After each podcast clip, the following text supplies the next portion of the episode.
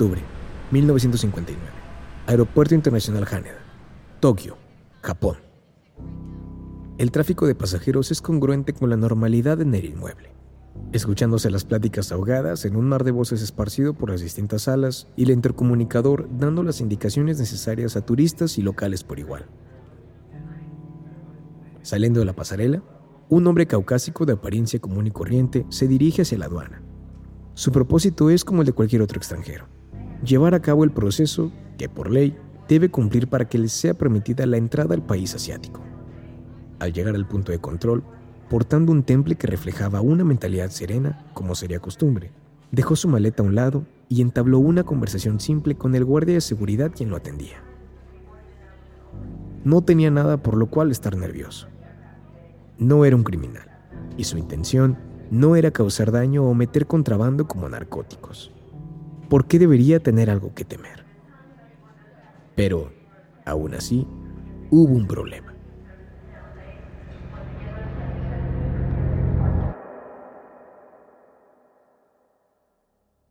El hombre a cargo de la revisión de documentos le comentó que existe una discrepancia muy grande en su pasaporte.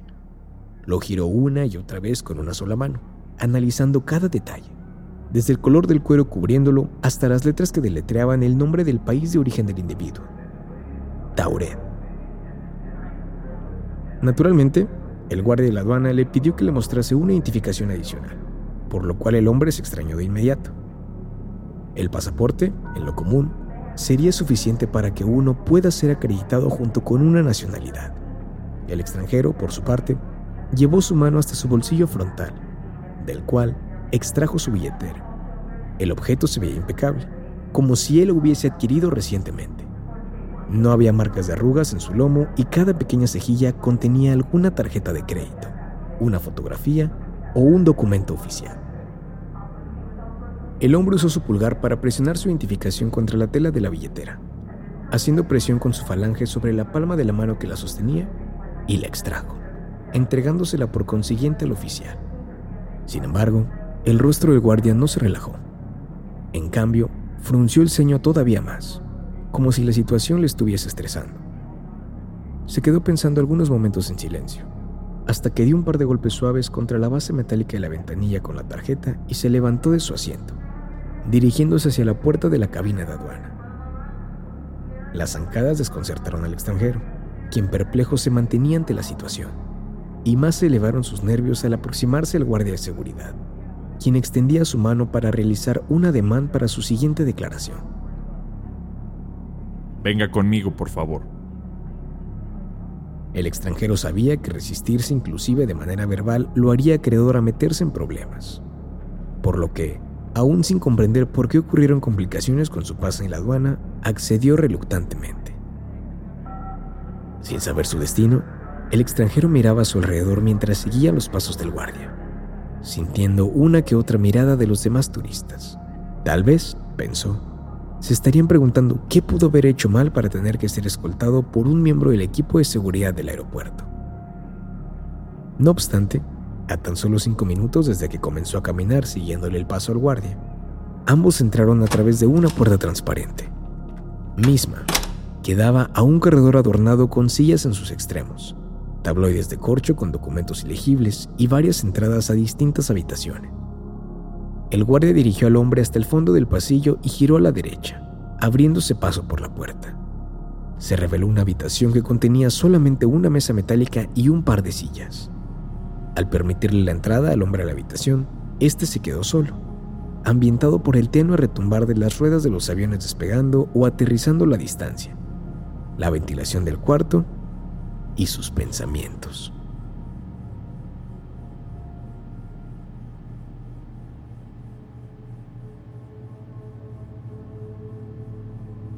El hombre se limitó a observar sus alrededores. Una habitación muerta, incolora y abandonada. Parecía que aquella sala no había sido usada en un buen tiempo, a juzgar por la ligera capa de polvo cubriendo la mesa. Pronto, el mismo guardia de seguridad acompañado de otro hombre uniformado, entraron a la habitación.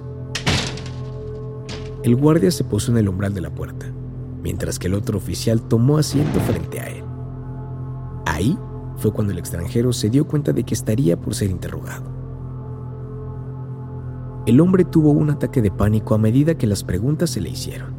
Sin embargo, logró mantener la calma, ya que si no comprendía por qué se encontraba en problemas, peor sería si cometía un acto del cual estaría consciente de sus repercusiones. Se limitó a levantar uno de sus talones del suelo y usar la punta de este como pivote para sacudir su pierna e intentar calmar las ansias. El hombre contestó las preguntas a medida que se le hacían de manera inconsciente pero precisa, ya que aquella información era fácil de dar. Sin embargo, en cuanto se mencionaron la identificación y el pasaporte del extranjero, el ambiente de la habitación cambió repentinamente. Una y otra vez, aseguró él que sus documentos eran legítimos, pero ambos oficiales de seguridad no estaban convencidos ni un poco. La conversación pronto se tornó en una discusión medianamente agresiva, en la cual el principal tema abordado era la veracidad de la existencia de Tauret, el país de origen del extranjero. El detalle radicaba principalmente en el hecho de que el pasaporte, a pesar de ser el principal foco de sospecha hacia él, contaba con sellos de otras nacionalidades que le daban legitimidad, como Estados Unidos, Alemania, Italia y, por más increíble que pareciese, de Japón, indicando que no era la primera vez que el extranjero visitaba el país nipón.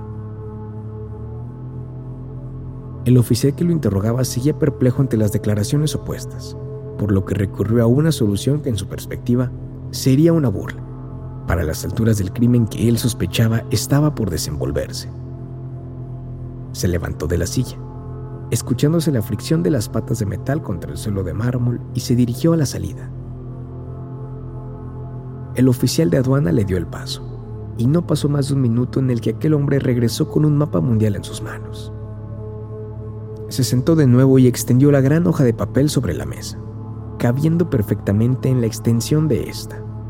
Acto seguido, el oficial le pidió al hombre señalar la ubicación de Tauret, ya que para aquellas alturas, él consideraba declarar que el extranjero podría estar bajo algún efecto de droga. El hombre, por su parte, se relajó en demasía al recibir la instrucción de una tarea tan fácil, pero su júbilo duraría poco al señalar en el mapa el lugar en donde Tauret se ubicaría. El extranjero se percató de que su dedo señalaba la República de Andorra, cosa que lo desconcertó al grado de alterarse visiblemente. Su respiración se agitó y tuvo que levantarse del asiento ante tal sorpresa, pues Tauret no se encontraba en el mapa. Aquello le dio pie al oficial de evidenciar de manera más tangible la posibilidad de que el foráneo estuviese alucinando. Sin embargo, procedió con cautela. Continuó interrogando al hombre quien con un acento cercano al catalán lograba comunicarse en un idioma común entre ambos. Le permitió al hombre de Tauret explayarse todo lo que pudo, inclusive dándole luz verde para mostrarle cualquier evidencia que pudiese acreditarlo como un ciudadano de dicho país. Sin embargo, todos sus intentos fueron en vano, ya que inclusive dinero en efectivo y una fotografía de un monumento destacado de Andorra le jugaban en contra. El único documento que el foráneo pudo presentar para acreditar su identidad era un comprobante de una reservación en un hotel no muy lejos del Aeropuerto Internacional de Hamada. El oficial lo tomó y usó el documento para cuestionarle factores que, en teoría, el mismo hombre debería conocer, como su fecha de reservación y la duración de su estancia en el recinto. Dado que las respuestas correspondían a la información declarada, el agente decidió permitirle el paso. De nuevo, el encargado de la aduana escoltó al foráneo fuera de la habitación y a través del mismo corredor que atravesó anteriormente. Sin embargo, se le dio la indicación de que sería trasladado al hotel por el mismo personal de seguridad del aeropuerto y que el inspector que lo interrogó lo estaría visitando más tarde para realizarle más preguntas. El hombre no objetó ante la condición, por lo que fue encaminado a un automóvil en específico y emprendió camino al recinto.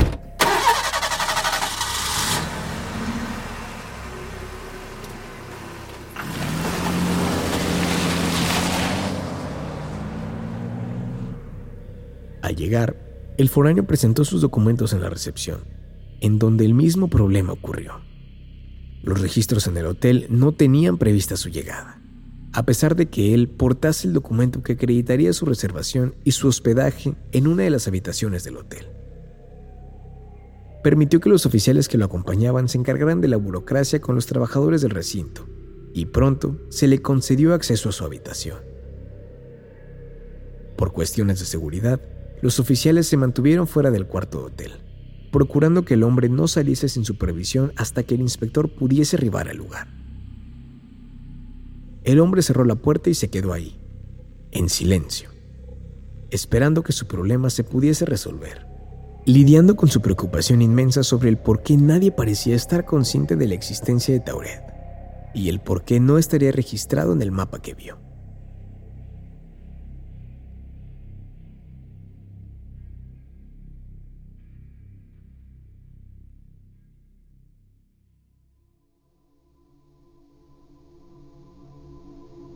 Las horas pasaron y el inspector pronto llegó al hotel.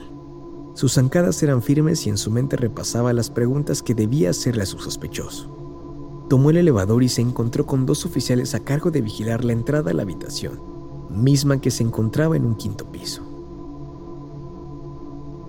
El inspector tocó la puerta, llamando al hombre para que le permitiera entrar y poder continuar con su conversación, pero no recibió respuesta y nadie le abrió la puerta. Volvió a tocar y se topó con la misma ausencia de actividad. Los minutos pasaron, los llamados continuaron y al no abrirse la puerta, el inspector asumió lo peor y llamó de inmediato a los encargados del hotel ordenando que se abriese la puerta. Cuando ellos llegaron y usaron una llave maestra con acceso a todas las habitaciones, el inspector y los dos guardias entraron rápidamente al cuarto, solo para encontrarse con una habitación sola. Llamaron al foráneo pero este no les regresó el llamado. Buscaron por toda la extensión de la habitación, pero él no apareció. Al principio se sospechó que se pudo haber escapado a través de alguna de las ventanas, pero aquello sería imposible por la ubicación del cuarto con respecto al suelo y que éste no tenía un balcón. El hombre se había esfumado.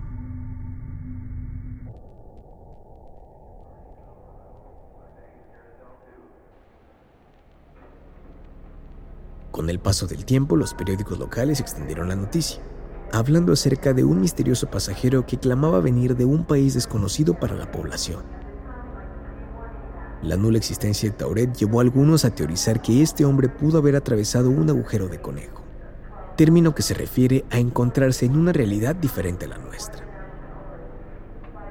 Casos similares se han suscitado a lo largo de la historia, pero esos son casos para otro momento.